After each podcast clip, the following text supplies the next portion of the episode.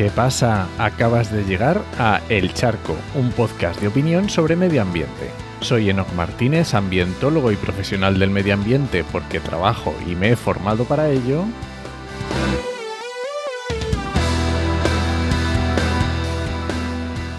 Y hoy voy a opinar sobre la caducidad de las concesiones hidroeléctricas. Pero antes recuerda que este podcast pertenece a Podcastidae, la red de podcast de ciencia, medio ambiente y naturaleza. Y lo puedes encontrar en enochmm.es barra el charco. Vamos a ver, ¿esto qué es esto de, la caducidad de las concesiones? Ah, eh, esto es un charco preventivo, ¿vale? Aún no he visto en redes sociales mucho revuelo, pero seguro que lo habrá está el caldo de cultivo preparadísimo. El precio de la luz está por las nubes, caducan un montón de concesiones hidroeléctricas y bueno, vamos a ir viendo cómo se mueven aquí las, las fuerzas de unos y otros. Vale, a ver, ¿qué hacemos con las hidroeléctricas? ¿Qué es esto de que caducan?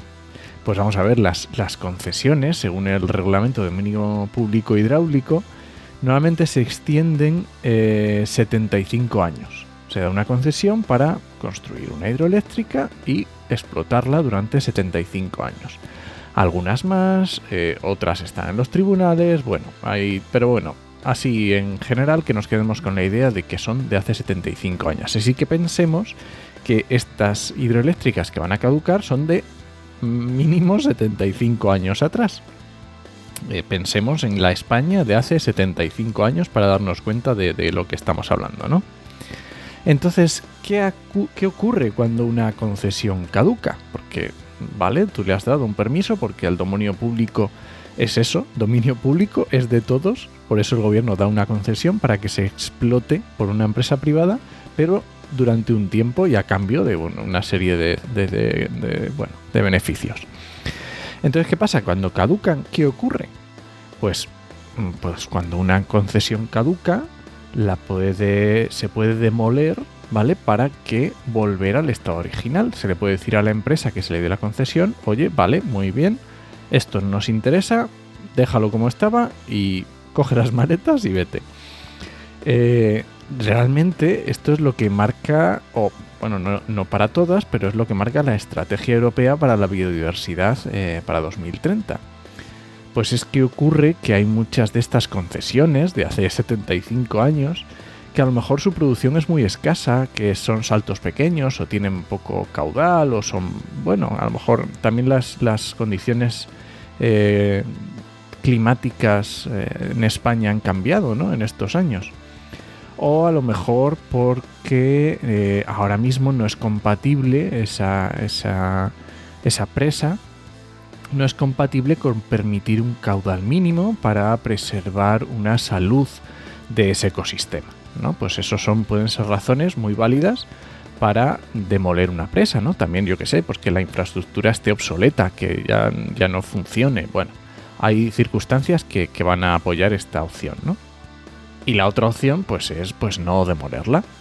Eh, podemos, ¿por qué? Pues puede ser porque se utilice para otros usos que en principio no eran los que estaban previstos, pero a lo mejor se puede utilizar para usos recreativos, que a lo mejor en principio se pensaba que era más para producir energía, pero ahora tiene unos usos recreativos que se utilizan bastante, o para riego, bueno, pueden existir muchas circunstancias, ¿no?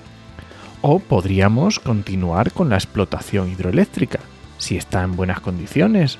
Hombre, obviamente habrá que hacer un balance, habrá que ver cuáles son los costes del mantenimiento de esa infraestructura, cuánto nos va a costar producir esa energía y a lo mejor interesa seguir con esa concesión.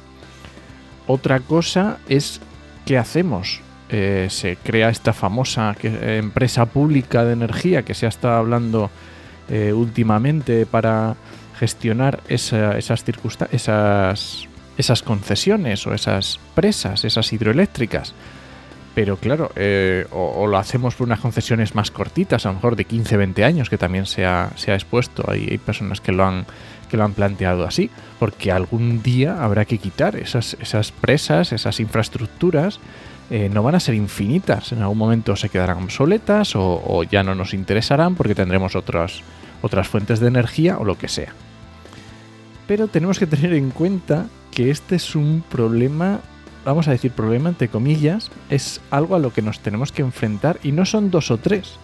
O sea, estamos hablando de más de 140 a día de hoy que han caducado y 70 más hasta 2030. O sea, estamos hablando de un montón y un montón de circunstancias diferentes que afectarán a territorios diferentes. Así que, ¿cuál es mi conclusión? Pues es que para mí este va a ser un problema recurrente en los próximos años. Y porque además puede suponer unos cambios muy importantes para los territorios afectados, porque son infraestructuras muy grandes y, bueno, y que cambian mucho el territorio. Lo importante es estudiar cada caso en concreto, valorar económicamente, ambientalmente y socialmente los pros y los contras, como ya hemos dicho alguna vez en el famoso triángulo de la sostenibilidad. Y viendo estas, estas implicaciones económicas, sociales y ambientales, tomar decisiones con tranquilidad.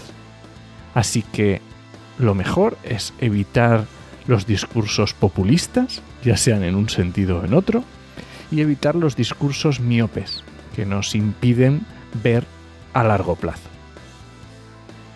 Y bueno, este ha sido el charco de esta semana.